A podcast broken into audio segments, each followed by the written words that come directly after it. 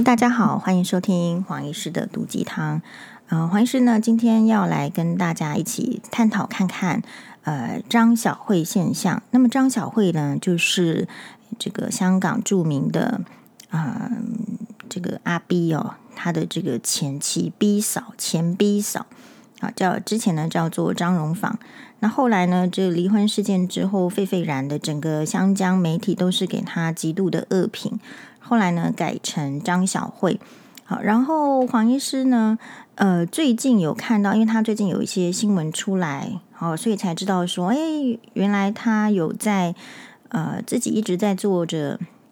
文字工作者要写稿，然后呢，就写他相关的对于服装啊各种生活的 style 的呃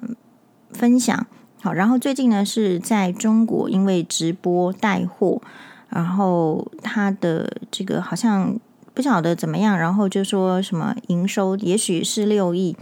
我觉得中国是这样子啊，关于营收或者是流量哈。我自己的话是会听听就好，但是如果说，比如说售着销售一空啊，或者是有相当高的营业额在这个他的直播间里面发生，那我是就是会相信。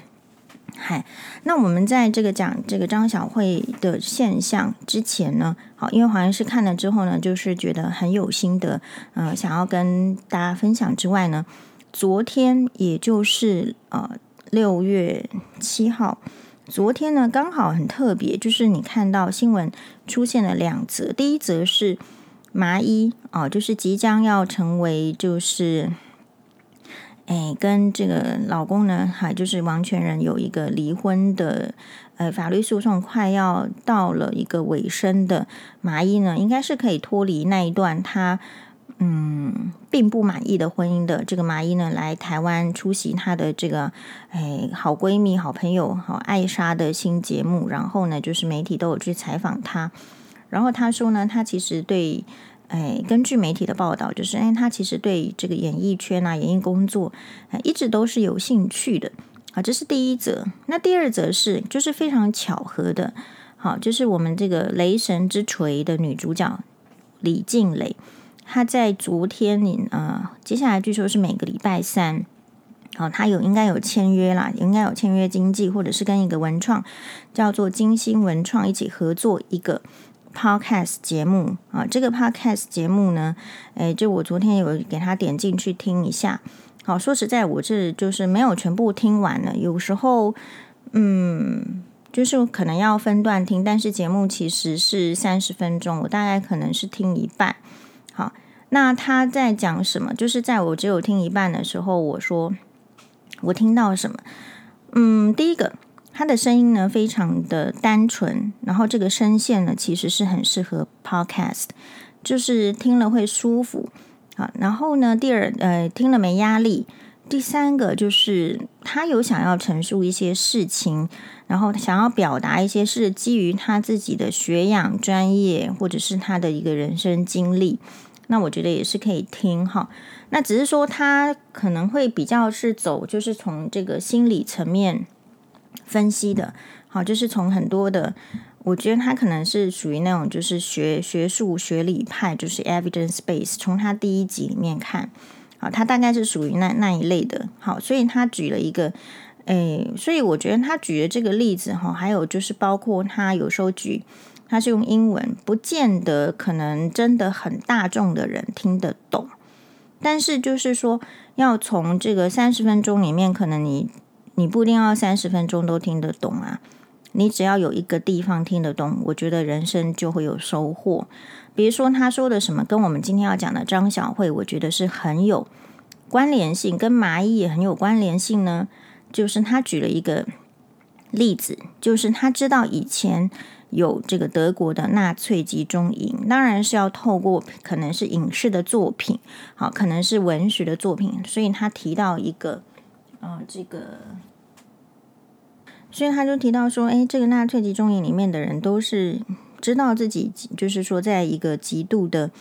呃逆境当中，他去探讨的是，因为我想李静蕾呢，他也是从小养尊处优到大的，一定有一些困难，但是呢，可能困难不见得这么多。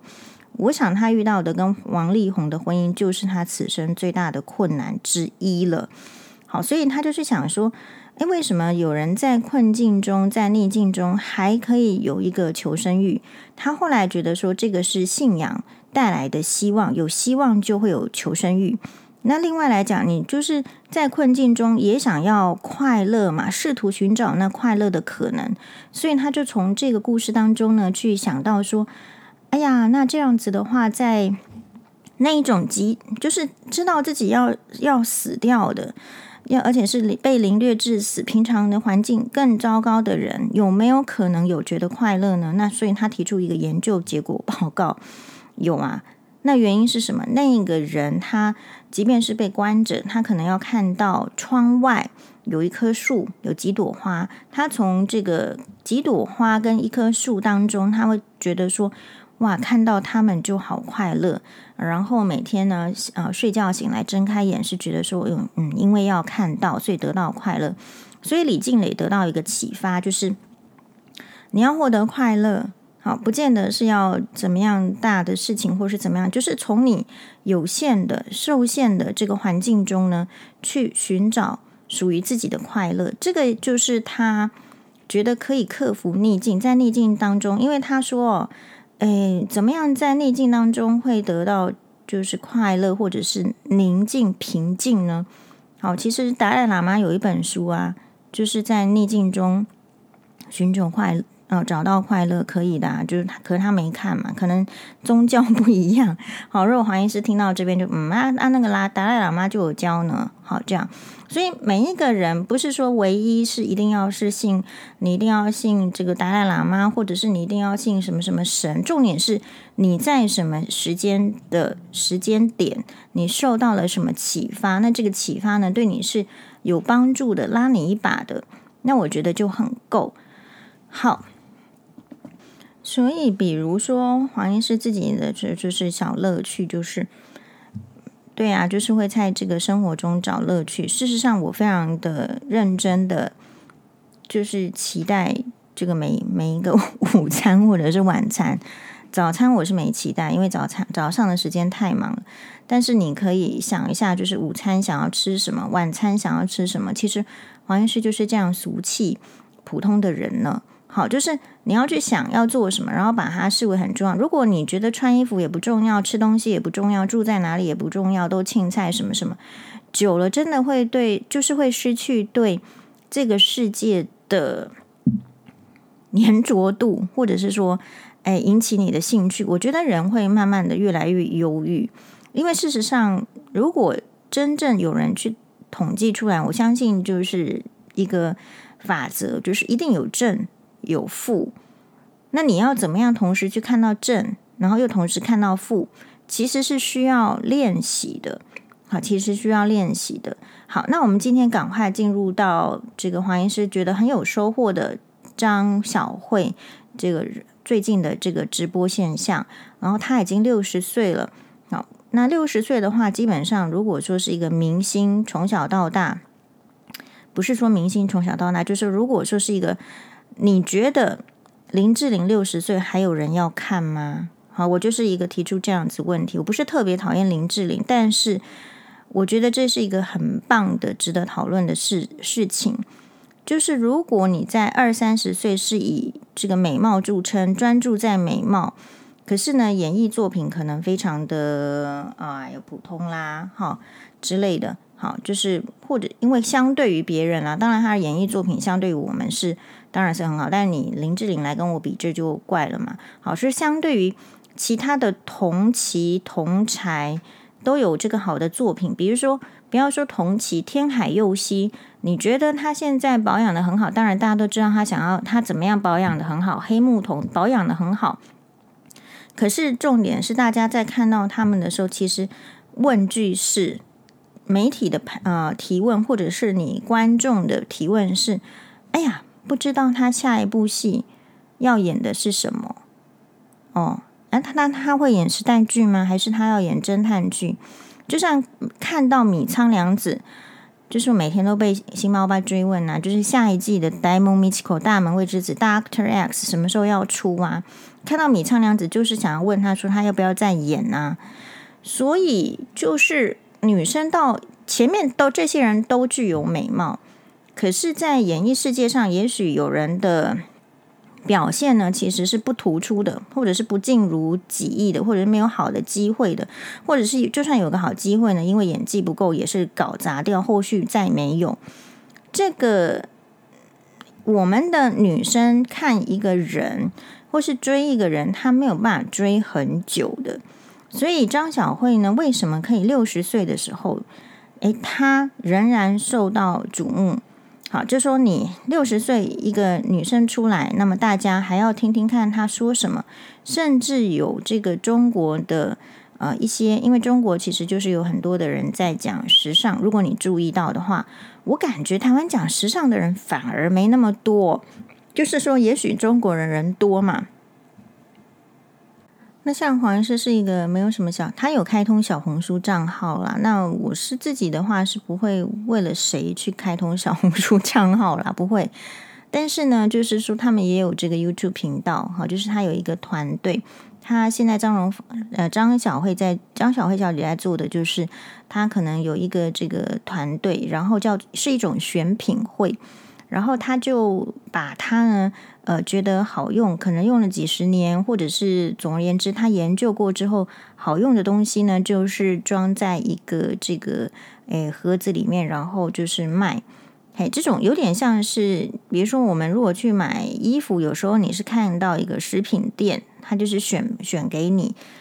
各种品牌，他自己去进。那所以张小慧在做的事情很很有就是这样子的状况。哎，不是说状况，就是这样子的一个事业模式。那在中国的话，如果你曾经看过几个 YouTuber，他们也是做这样的事情。比如说之前好像有一个呃 Tracy，她是应该是一个，比如说可能华裔，就是有出国读书，然后是一个选美小姐。呃，然后也有结婚，然后他呢，好像也是在类似，就是说有个团队，然后在推说他们觉得怎么样是好的美妆产品，可能有线上，然后可能那个哈，然后所以他他在做的事情就是，也许在中国是很很就是常见普遍的啊、一种事业。好，那我想这种事业对于这个中国可能是呃很就是。在这个环境之下，因为他们也许不太容易随便网购，也许有一些网络是被 block，那有一些人不会翻墙，所以他不太容易去买到，没有管道去买到，比如说或者是朋友，不是说世界各地朋友能够帮忙，好，就是为了这一组很多呃的这个人呢，他会去准备，所以其实这个是有市场的哈，我也相当的赞同，就是。你如果网络翻不出去，你就买不到。然后就算这个东西好，可是如果他没有做网购，或者是你网购有一些困难，你英文不够好，啊，你不太会买的话，那事实上这一组人马就从这样子的选品会去选好用的东西。嘿，那所以呢，其实如果你就算没有加小红书，也不用去看他直播间，其实 YouTube 上就有，好，他自己的团队，还有有人家的剪片，还有后续呢有很多的。哎，美妆博主啊，就根据这个现象，比如说他要开直播会之前呢，就就先呃讨论一个哎张小慧的商品，好，就是这样。嘿，好，那会黄医师呢，就是会知道这个张小慧之前叫这张荣坊的时代呢，开始认识。那之前呢是哎，就是他是据说是一个哎阿 B 的。这个影迷，那阿 B 是这样子，就是说他在香港已经红非常久，然后也曾经来过台湾拍摄电影。最著名的电影是因为我知道那一首歌，电影的主题曲是邓丽君小姐演唱的《小城故事》，他应该是有跟林凤娇，还有这个就是他作为男主角演了这个《小城故事》。好，因为在研究的过程中，如果你去。比如说你喜欢小城故事，然后你可能就会知道说哇，它是哪一部电影的呃主题曲或者是插曲，然后里面呢，诶，男女主角是谁？记得是就是阿 B 跟林凤娇。所以阿 B 呢，他这个就是成名非常早，哈，之前是这个温拿五虎，所以他的名字也会跟这个温拿五虎的其他成员连接在一起。比如说，诶，这个谭咏麟啊，好，比如说汤镇业。那汤镇业是我是很喜欢他演的戏，好，就是他演那个那个，就是演清朝的这种清宫剧，其实是。就是很很很有很有那个，就是那个味道。而且他如果讲到温拿五虎的汤镇业的话，他也有出演非常非常非常经典的这个港剧，就是周润发跟赵雅芝主演的《上海滩》。他在里面也有演一个，就是嗯，好像曾经就是也是一个抗日抗日英雄派，然后也喜欢这个赵雅芝哈，但是就是里面的。可能男二、男三都称不上了，嘿，好，那所以知道这个张荣芳是因为真的，她就是一个呃，在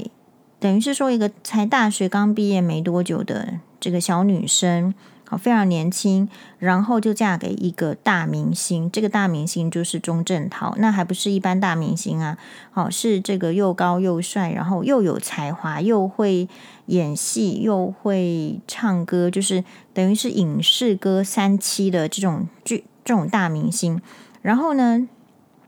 比较特别的是，他们就是出了一首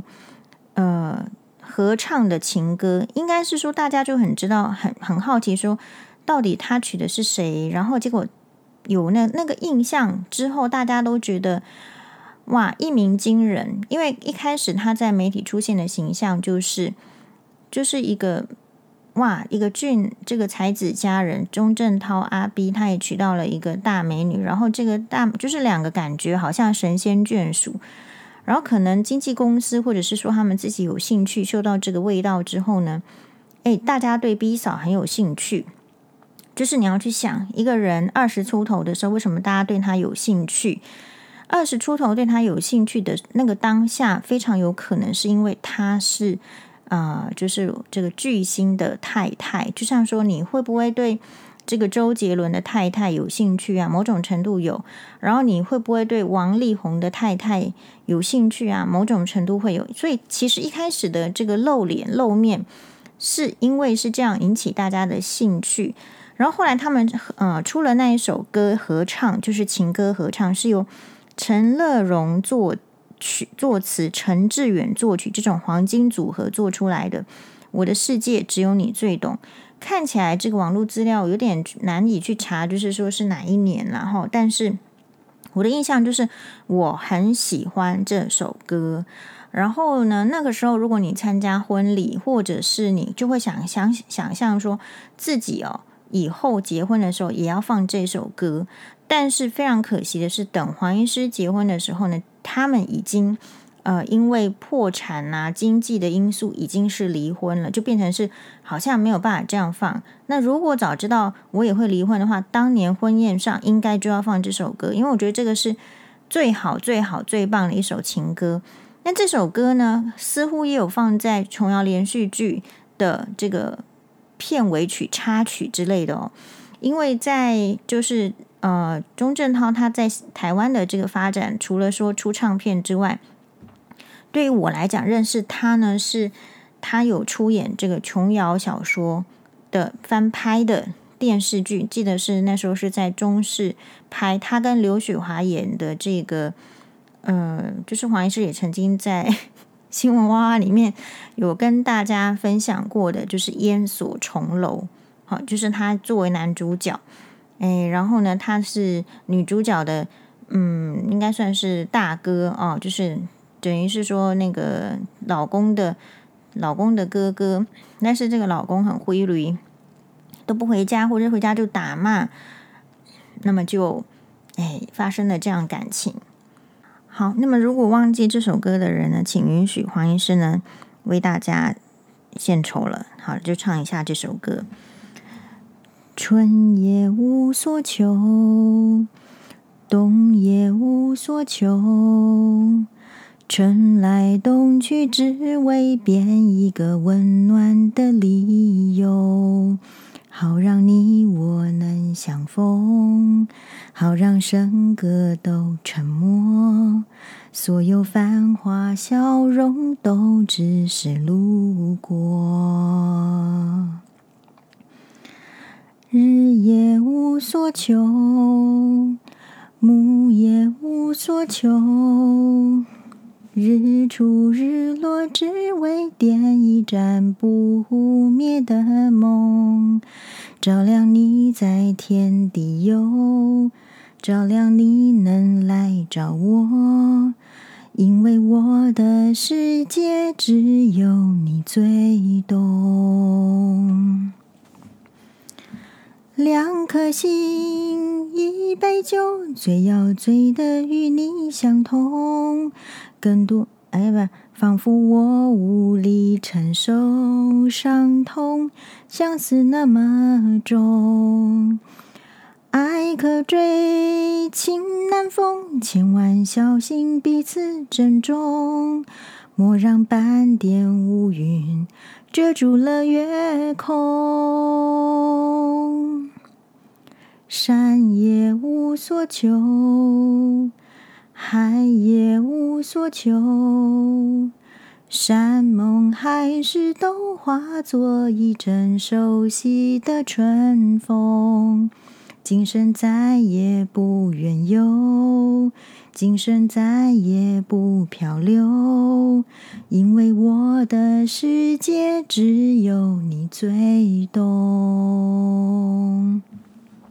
好，就是说这首歌，如果你去听这个原版，就是阿 B 呢跟 B 嫂唱的时候，你真的是会被感动。所以我相信呢，而且这个，如果你最近看，不是只有他现在这个张小慧六十岁的时候出现在 YouTube 影片，他紧接着可能是 YouTube 的搜寻功力吧，会紧接着接的是，哎，当年他们两个一起去参加这个龙兄虎弟的时候呢，就是由飞哥跟这个呃。呃，费玉清两个人一起访问这一对呃，这个这个天作之合的佳偶，然后呢，还有就是设计那个时候综艺节目设计游戏，比如说这个张张小慧呢，必须要眼睛被蒙起来，去摸这个男生的这个肌肉手臂了哈，看一下就是这个他他一摸就知道哪一个人是不是阿 B 这样，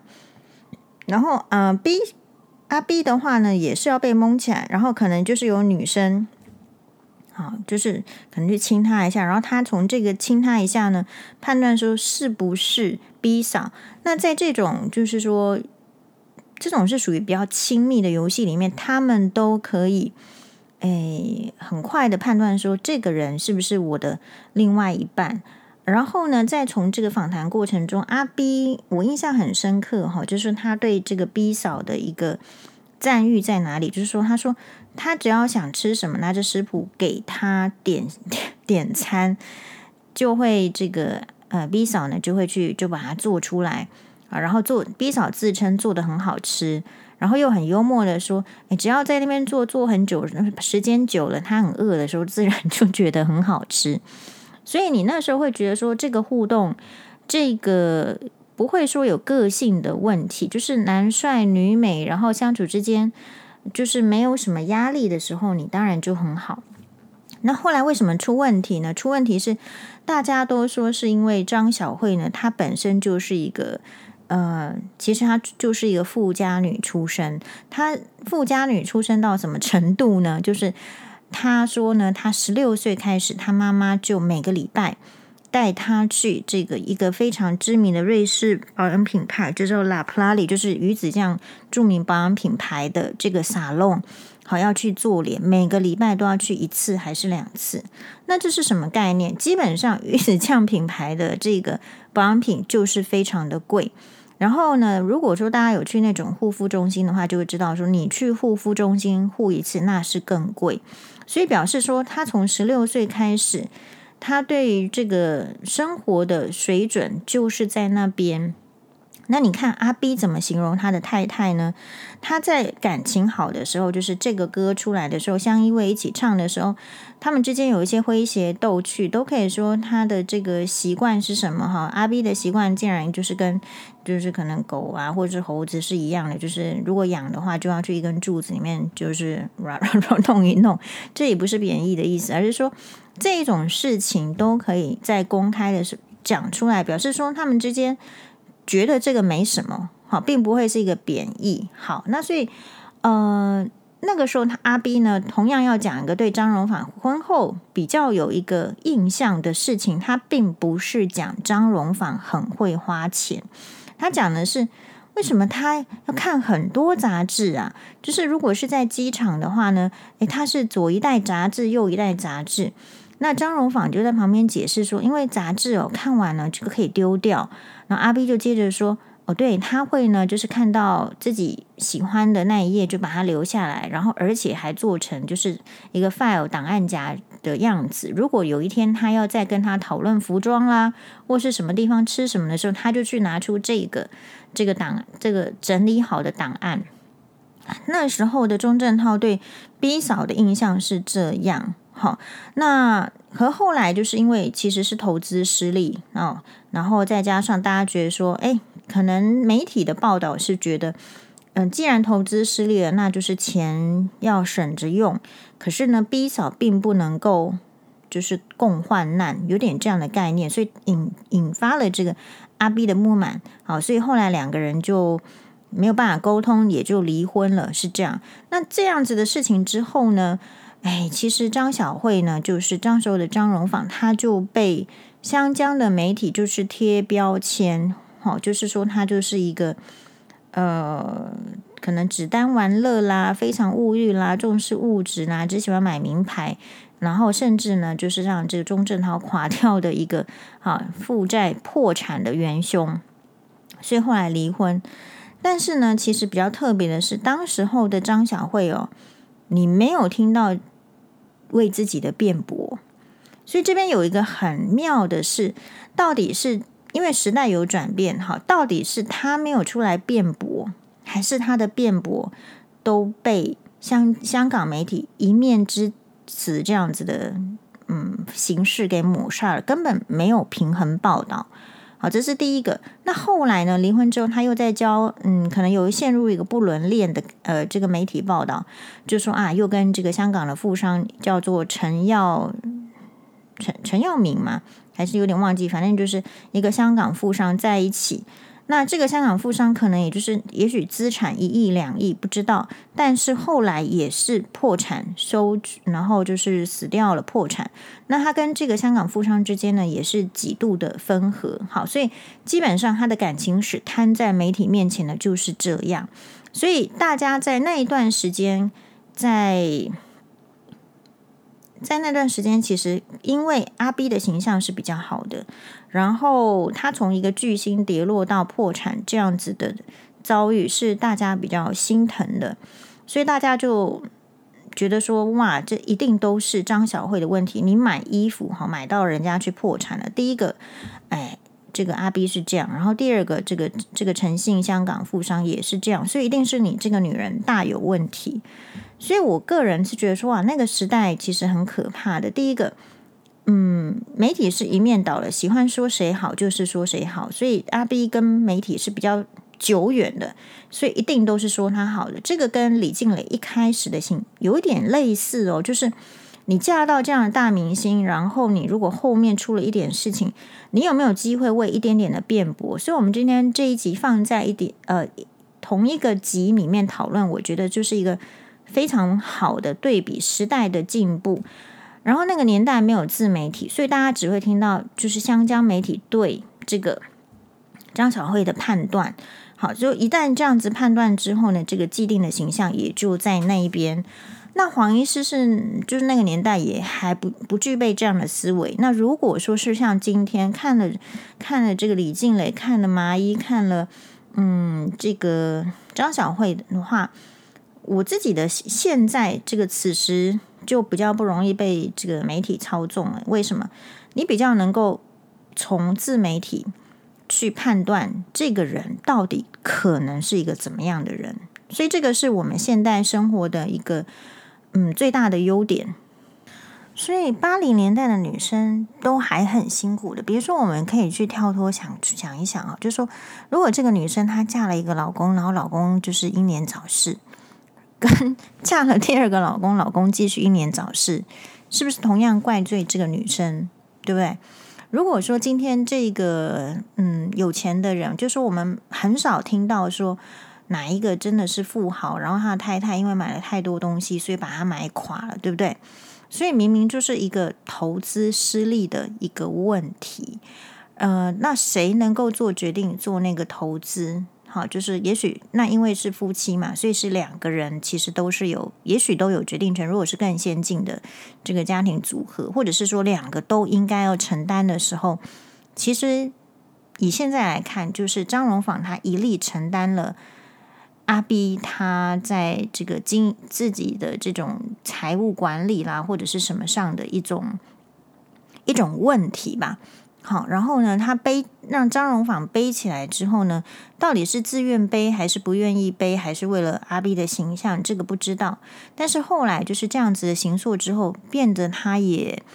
好像没有办法继续这个婚姻，但。最近看到的这些，因为呢，我觉得看那个 YouTube 很有收获，就是张小慧的她在分享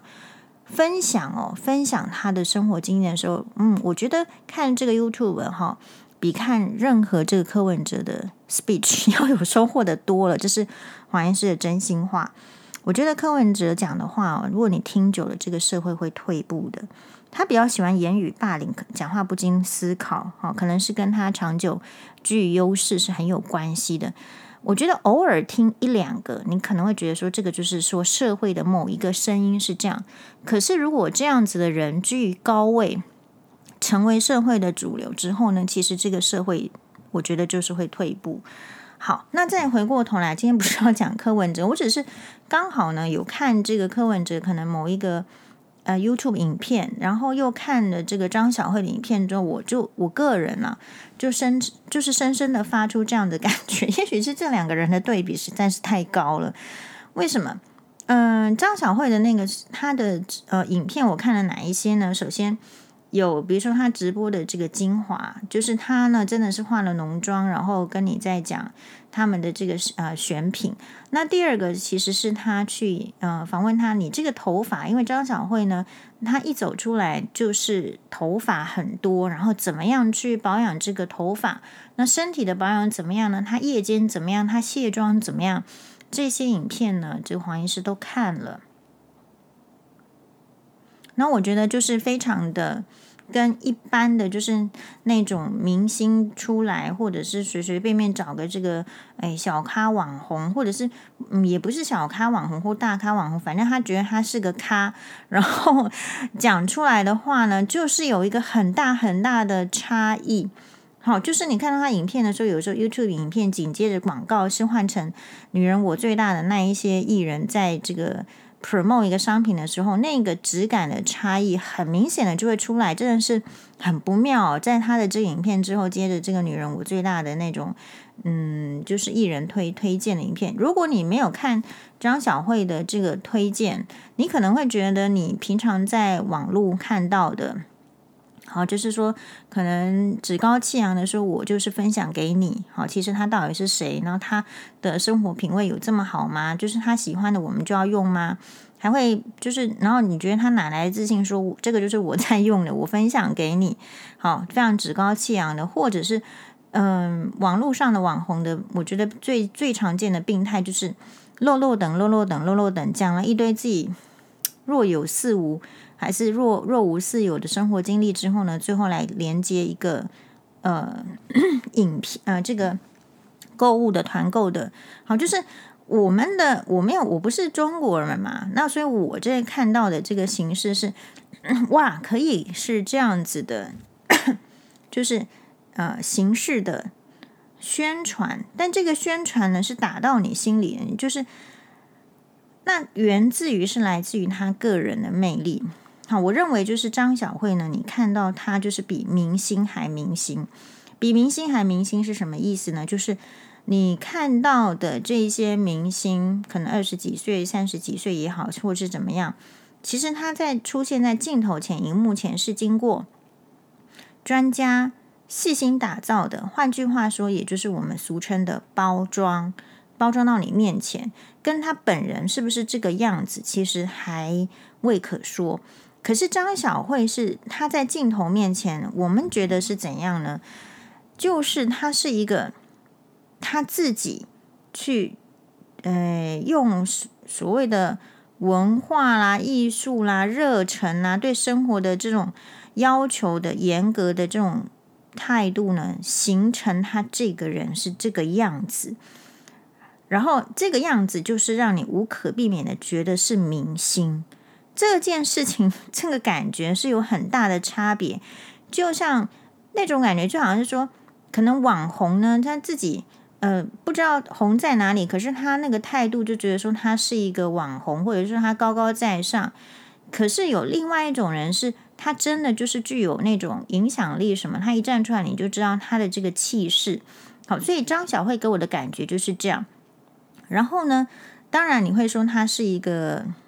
这个精品的爱好者啦，使用的东西都是贵，然后可能不能用，没有错啊。我相对于张小慧的水准，也非常有可能是这样子嘛，或者是说百分之九十九点九九九，他使用的东西我不见得买得起呀。好，但是你会从他的生活这个历练跟选择中得到很大的启发。比如说他呢，其实就是说他会有这一些，他不归功于自己，他说因为他是生活在。时尚的黄金时代，好，你说帝国有帝国的黄金时代，时尚有时尚的黄金时代，好，并不是说他比较会，那但是他就是在这个黄金时代，好，比如说他推荐的英国品牌，就是有个很有名的卸妆霜、卸妆膏，那个黄医师也用过很久，十年前黄医师都知道这个品牌，然后也用过，叫做是 Eve Lom，他就说呢，他呢。其实，在 Eve Lom 还没这么有名的时候，只是在开美容院的时候，他跑去伦敦的时候，就会跟他预约说，这个礼拜他要去他那边洗脸做美容之类的。所以也就是说，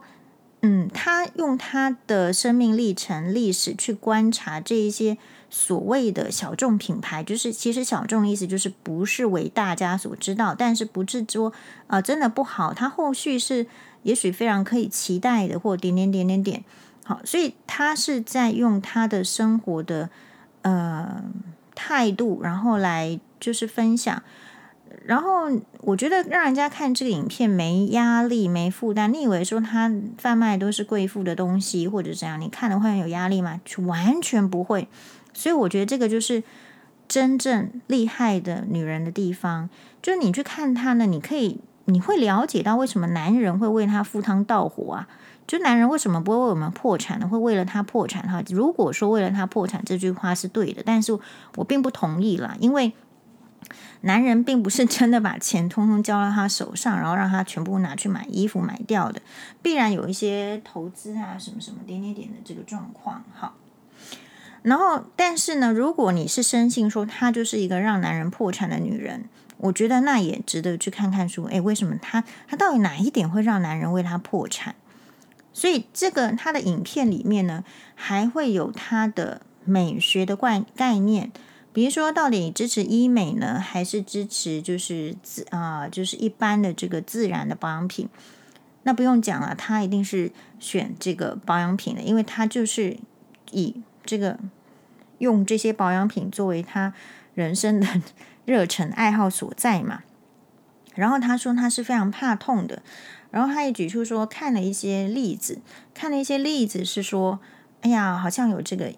这个英国的报章杂志呢，说有一个人二这二十年来都不断的在呃打一些填充，我猜他说的可能是玻尿酸啦，或者是更久之前，其实。玻尿酸可能还是比较容易吸收的，不太可能真的残留到什么程度。也许是在更之前的小针美容，就是以前大家对那个医美会觉得是闻风色变，是还停留在那个小针美容，它打下去的一些矽利康，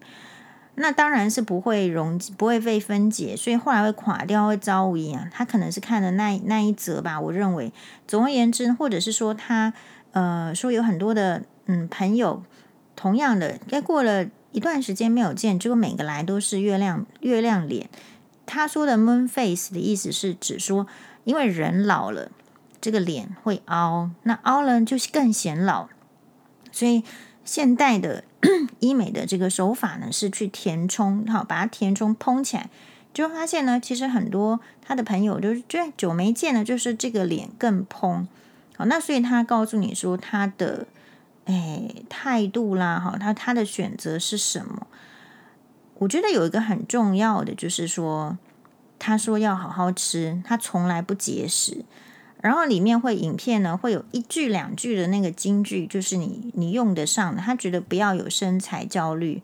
不要有容貌焦虑。身材焦虑的意思是说，比如说有些人可能笑他胖啦，或者是有人可能会笑他，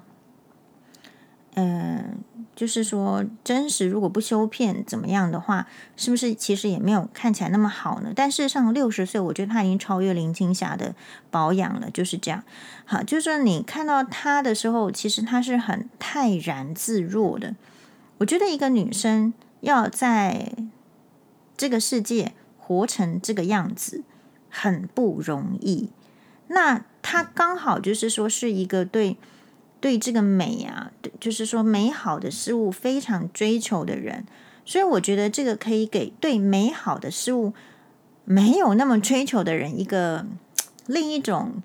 另一种就是说启发。比如说像黄医师，相对于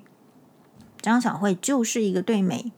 好美学什么什么没有那么追求。那么这个是卡在于什么？天生的家庭环境的受限啊，或者是我们后天的。哎，生活的受限啊，薪水的受限，但是我说我仍然受到启发是什么？他说哈，就是身体的保养，其实你仔细去看它，头发的保养就是我看有好几罐，身体的保养，他说如果你只是用一个沐浴露再加身体乳，这个叫上世纪的保养法，哈，上世纪的就是已经过时的落伍的这个非常传统的保养法。然后后面呢，应该是怎样？也是瓶瓶罐罐。然后发头发呢，会有这个发膜点点点。其实我的看法就是说，我可能没有办法像他那样子花那么多时间在这个上面，但是我实在是很敬佩这样子愿意就是去发展自己喜好，而且坚持下去，而且得出一些道理，然后又愿意分享的女生哦。好，所以看完这个影片之后，我自己被影响的，就是说我马上，就是说你看完之后，你马上会去就好好的保养。好，就说你可能脚啊、脚底呀、都没有涂涂这个身体乳什么的，好，赶快去涂了这个身体乳，然后这个脸，哎呦，这个美容油，他他说他其实随着年纪的增加，会觉得说，哎，还是会在面霜什么加一些修护的油什么的。好，那我赶快啊！我有肌肤之钥的这个美容油，我也赶快再拿出来再 滴一下。我的意思是，呃，近朱者赤，近墨者黑。就是如果你老是亲近像柯文哲那样子的人，你就会觉得说，当媒体说称赞陈佩琪说哇，这次去这个日本的这个穿搭很不错哦，这样子的时候，他就说那是你们媒体说的吧？好，这样子就是。完全不懂欣赏老婆的努力付出，然后而且还非常的就是 不知道不知道审美，但审美在哪里？所以如果你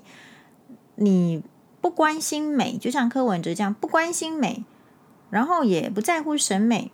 其实表现出来的就是样子会不太一样。好，当然柯文哲的支持者肯定会不放过黄医师啦，就是觉得黄医师的感觉就是这样。就是这个对比太强烈了，我们的生活能不能不要只是一个单一？然后，而且单一，你单一还不知道自己单一的贫乏，还要单一到膨胀，这个是台湾的现状。其实单一是非常的贫乏的、无趣的，但是呢，就是因为有人会把单一膨胀，比如说他其实有钱，其实也蛮单一的，就他膨胀了，有钱是万能一样。好，比如说他其实有美貌而已，可能他美貌也是非常单一。结果他把它膨大到，就是好像你也要听我的，我就是在这个世界要横着走哈，就是类似像许兰芳这样。其实单一是一件非常嗯、无聊，然后可怕，然后可能会影响到别人都不知道的一种生活情情貌。那因为这个张小慧呢，她之前受到媒体这样子的一个，我觉得算是一个很强对女生强大的攻击。如果换成是别人，真的不容易活下去，至少不容易在华人世界活下去。那他呢，呃，其实是就是有去国外读书，我相信他的家家庭在国外是有资资产的哦，所以他就是东跑西跑。但是他也很有勇气，在跌倒的地方重新站起来，或者是说，我认为他对于美的事物的追求，因为有人就问他说，怎么能够抵挡那一些这个流言蜚语啊？大家对你的这样子的一个刻板印象，他说哦，因为我对于美的事物呢是很在意的，很追求的。那一天只有二十四小时，所以我没有时间去管别人要怎么说我。这一点呢，就是呼吁大家去学起来。所以，我们这我们所有的人 要去思考的是，如果我们就是非常非常的在意那一些来指教、批评你的人生，其可是其实是在你的人生外围的，有这个必要吗？这个就是人的选择不同。张小慧是因为她现在她经历了这一些，然后她的做出的选择，让我们今天看到结果。并不是，就是说第一个结果，我看到的是，不是每个女生随随便便都可以美丽漂亮的。这到底要花多少钱？保养的好，到底要有多认真？那个简直是我看比拼大学联考还认真吧。她就是很认真，好，很仔细。比如说认真到什么程度？如果她使用了什么东西，她隔天起来，诶。就变得很好的话，他要去想他到底昨天做了什么事情。所以换言之，就是你不一定活在这个世界，期望你要变成的什么样子而努力。事实上，他就是对于他自己呃美的事物很有兴趣，他在这一方面努力，然后事实上努力，然后这个才是有 有有怎么有什么收获，先那么栽。这胡适的话，我认为只能够用在这个上面，就是在美丽上。然后从它的部分，我们看出，就是美丽也不是单一因素，就是美丽绝对不是单一的医美，或者是单一的保养。好，那黄医师唯一一个跟他也不是唯一啦，就是说发现自己跟他的主张稍微有一点点不同的是，主因是因为他不缺钱，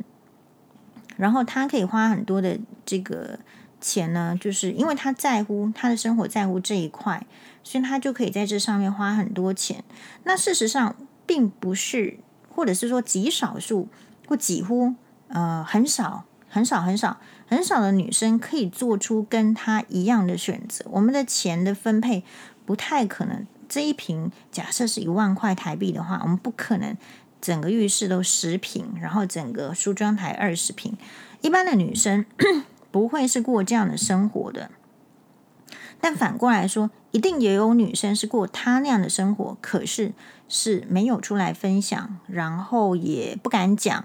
哎，然后也就是也没有一个心得，好，没有像她真的有这么心得。那一种谦虚哦，泰然自若，并不是说她保养的比别人好，然后她就出来一个拽个二五八万，笑别人保养不好，不是这样子的，嗯、我觉得他有一句在那个 YouTube 影片里面很让我觉得说哇，很很感动的话是说，他说他劈头哦，他就告诉你，我不是专家，我只是一个严厉的、严格的消费者。所以换言之，就是说他花钱要花在有效的地方。这个钱他人家问他说，那你这个商品这么贵，他认为科技。就是这个产品的进化本身其实就是昂贵的，所以就是每个人的那个接受点不一样。那因为他是在讲这个，就是说保养啊、美容，所以就是大家也问了他对于年龄的看法。他说：“哦，年龄可以分为就是实际上的年龄，还有就是生理上年龄、心理上年龄，还有社会年龄。社会年龄就是你在这个社会呢多久？好，你心里是什么样的年龄？”关于这个呢，其实有一个日本的这个小说家，我觉得他有一句话呢，其实也是就是说的是很对的。这句话是什么呢？这句话是，我们把它调出来哈。这句话是日本的小说家叫做本间久雄，哈，他说的，他说很多人都是三十岁就死了，八十岁才埋葬。好，再说一次哦，很多人都是三十岁就死了，八十岁才埋葬。那所以这句话是什么意思？就是你以为你常常会觉得，所以我们是不是常遇到死人的纠缠？就虽然他们还活着，其实他们根本只是没埋葬而已嘛。好，意思是什么？因为很多人可能在三十岁以后就失去了对人生的希望啦、渴望啦，或者是安排，或者是兴趣、乐趣。好，但是张小慧呢，黄医师帮大家整理了一些这个名言。就是说，我觉得有一句话，他说的是对的。从他的人生经里面，他得到的，当你疯狂极端在做某一件事时，一定会在另外一端付出代价。当然，他讲这句话的时候，是指说他们这个团队很多人就是随波逐流啦，这个医美要做，那个减肥要减。好，但他认为，怎么会需要做极端的不吃饭这种事情呢？就是当你。极端疯狂在做某一件事情的时候，一定会在另外一端付出代价。比如说，付出的代价就是您可能其实，啊、呃，胶原蛋白流失啦，看起来更老。但黄医师会把它拿过来，跟他过去的经历所结合在一起，就是说，其实张小慧她也是一个疯狂极端在保养、在坚持在美上面的人，所以她其实也会在这个婚姻上出啊付出代价。因为如果说他就是就是疯狂极端，好，所以不是说这边倒也不是说不赞成的意思，而是说大概他也是由于他这个生命的历程的经历，也也有这样子的想法。好，那最后呢，我想提一下，就是说，那你仔细去观察他，你为什么会就是他为什么会比明星还明星？因为他。因为有些明星哦，说实在，我觉得可能是混的，就是你听他讲话呢，讲不出什么，就是没有内涵，好，空有那个这个壳子，或者是就算讲讲出来的话，也是非常的虚假的，就是你不知道他在讲什么，所以也会有前后的差异性。那更糟糕的就是说，其实是说谎的，比如说像，哎呀，怎么会明明是渣男，然后呢，装成什么？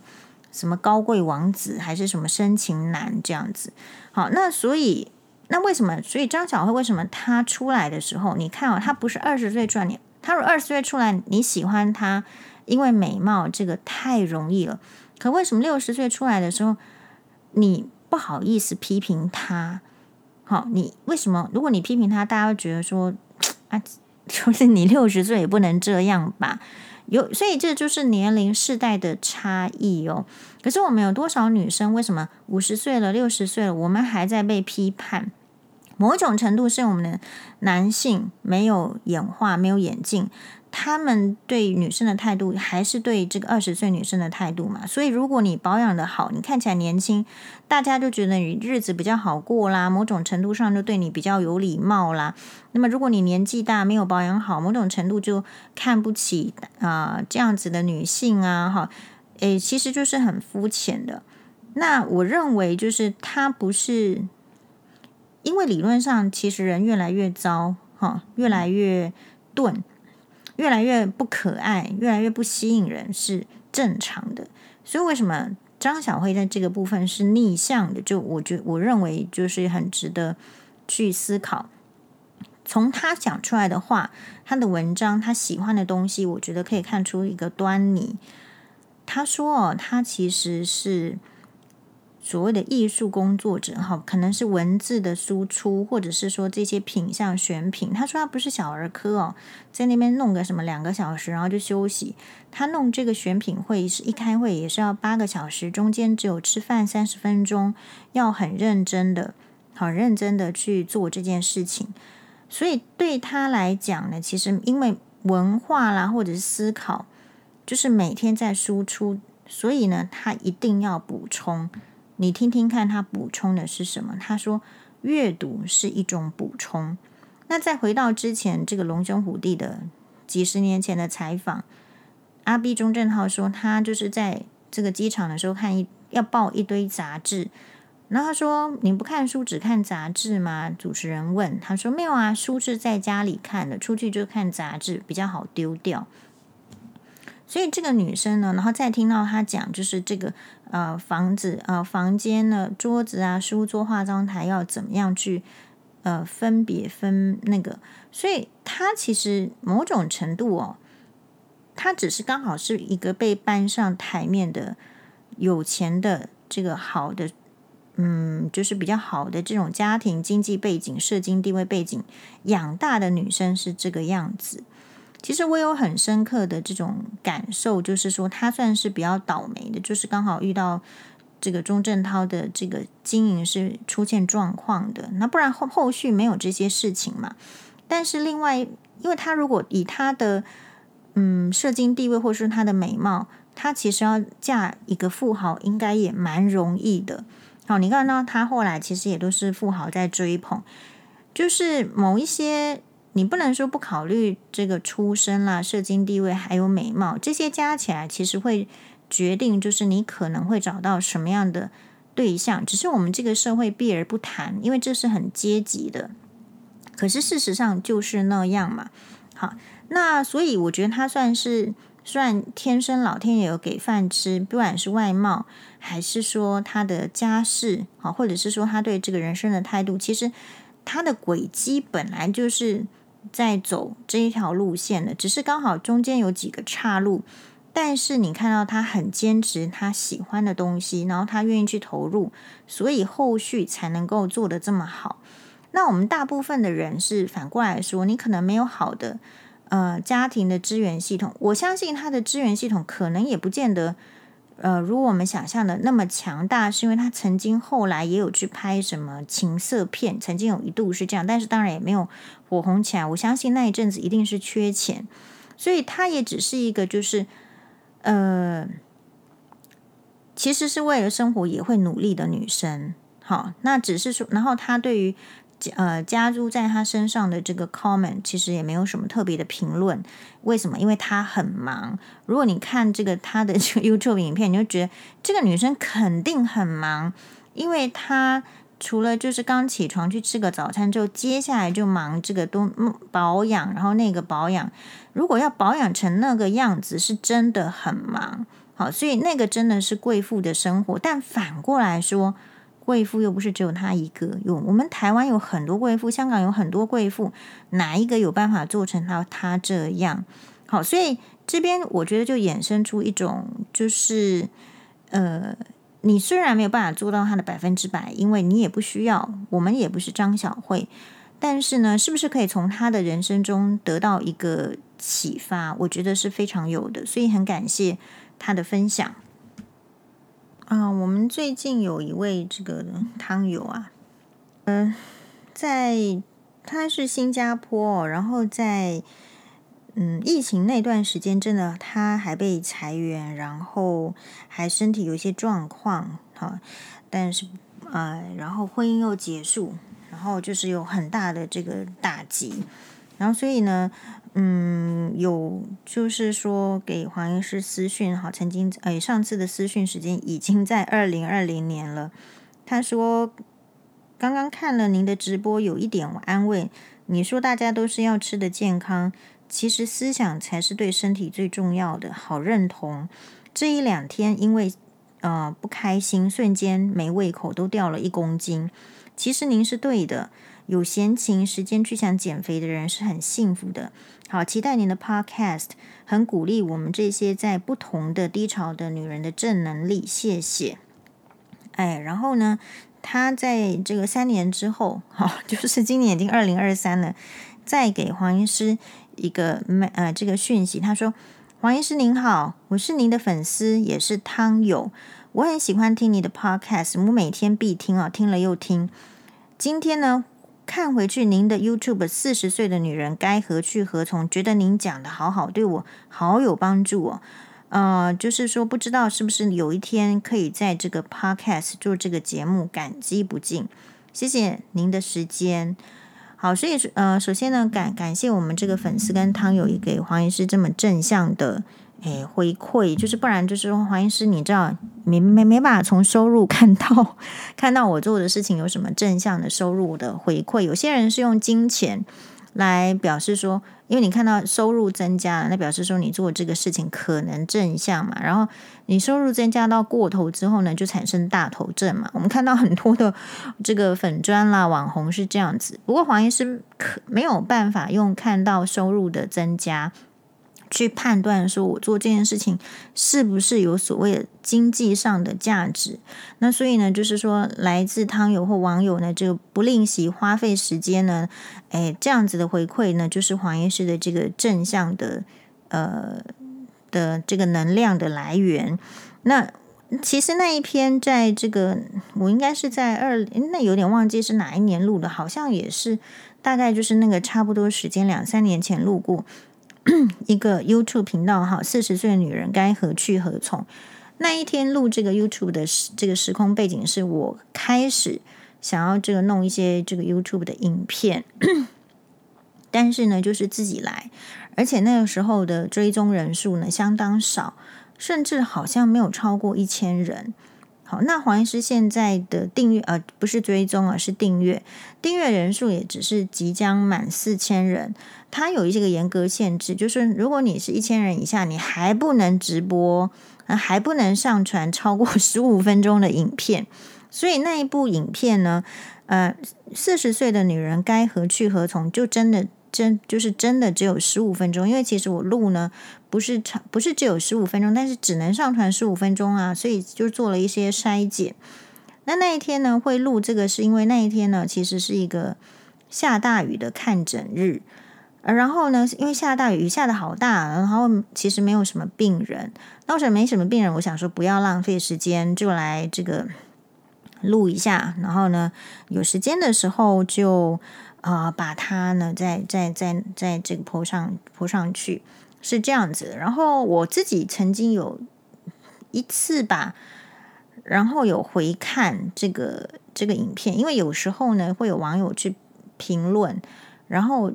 我会忘，我其实忘记了那时候讲了什么，然后就会再回看一下，有时间的话就回看一下，是不是？哎呦，是他这样说，是真的吗？这样好，然后呃，我自己会看那个 YouTube 十五分钟的四十岁女人该何去何从？老实说啦，录这个时候。我心中没有我手，大家知道我 always 没有没有讲稿的嘛，但是我真真心也觉得是讲的不错，所以这个是什么意思？就是，嗯，如果你真真诚的这个分享，就是会做的 OK 啦，就是比较能够引起共鸣。然后不要你如果去想一些什么包装什么，当然有可能有更好的感觉，但是到底什么什么样子的话语会留在你的内心中？会留在成为一个经典的话语，会是什么样的概念？好，在黄岩师的话，因为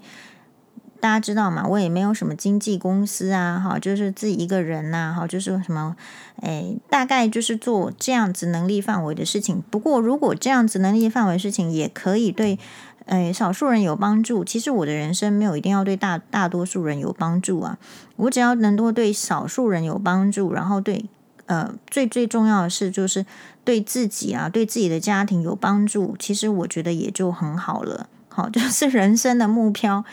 不会不会很不会一定说要到某一个程度。所以这也是就是说，我们在接下来会录这一集，就是四十岁的女人该何去何从。那过了这这几年了，还是照样没有讲稿啊。呃，然后又看了一些事情的这个分享分析之后。黄医师在 Podcast 里面会再再做这一集，好，因此我们这一集如果说听友汤友哈，呃，关这个粉丝有听到的话，我觉得也是很启发大家的，就是一个四十岁的女人该何去何从？不，你先看一下前辈经验吧，就像是我有推荐在新闻哇里面有讲过，我自己很喜欢的一部日剧叫做《百年物语》。《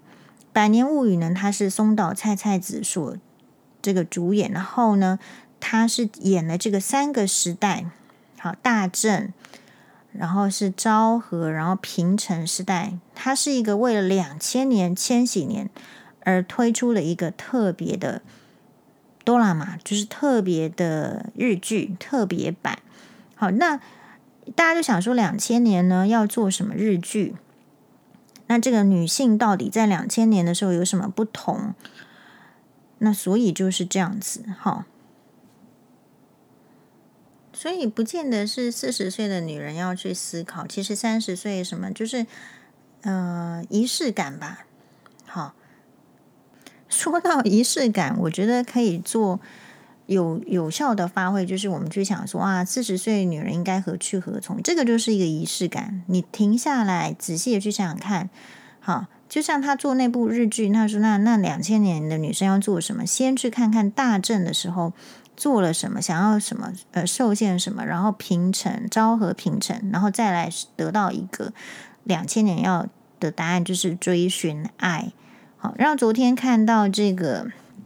林宏伟，宏伟呢，他分享他去参加这个新闻蛙的录影的时候，这一集应该是存档还没有播出。可是呢，郑大哥他举出一个这个泰戈尔的名言，他说：“这个世界上，嘿，所以如果用这样同样的道理，就是说，就是《百年物语》同样的概念来看，你想要问四十岁的女生之后该何去何从？”哦，好了，所以如果说是 podcast 的话，不如就让四十岁的女生以后要这个何去何从，作作为这个华音师成呃成立 podcast 以来第一个有准备的节目。好了，好，所以让我准备一下，我们再来开录这个 podcast。谢谢大家的收听，马达呢。